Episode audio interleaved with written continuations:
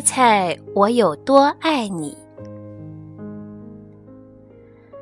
小绿色兔子该上床睡觉了，可是它紧紧地抓住大绿色兔子的长耳朵不放。它要大兔子好好听它说：“猜猜我有多爱你？”它说。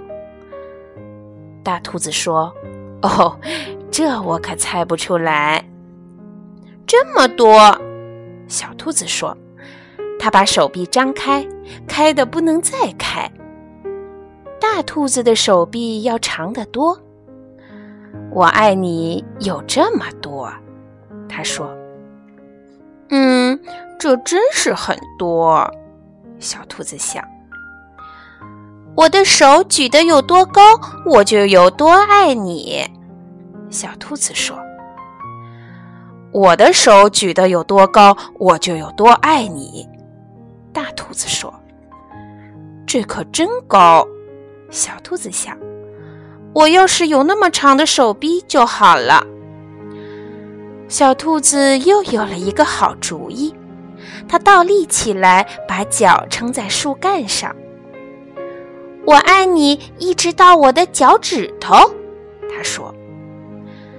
大兔子把小兔子抱起来，甩过自己的头顶。我爱你，一直到你的脚趾头。我跳得多高，就有多爱你。小兔子笑着跳上跳下。我跳得多高，就有多爱你。大兔子也笑着跳起来。它跳得这么高。耳朵都碰到树枝了，这真是跳得太棒了。小兔子想：“我要是能跳得这么高就好了。”我爱你，像这条小路伸到小河那么远。小兔子喊起来：“我爱你，远到跨过小河，再翻过山丘。”大兔子说：“这可真远。”小兔子想，它太困了，想不出更多的东西来了。它望着灌木丛那边的夜空，没有什么比黑沉沉的天空更远了。我爱你，一直到月亮那里。说完，小兔子闭上了眼睛。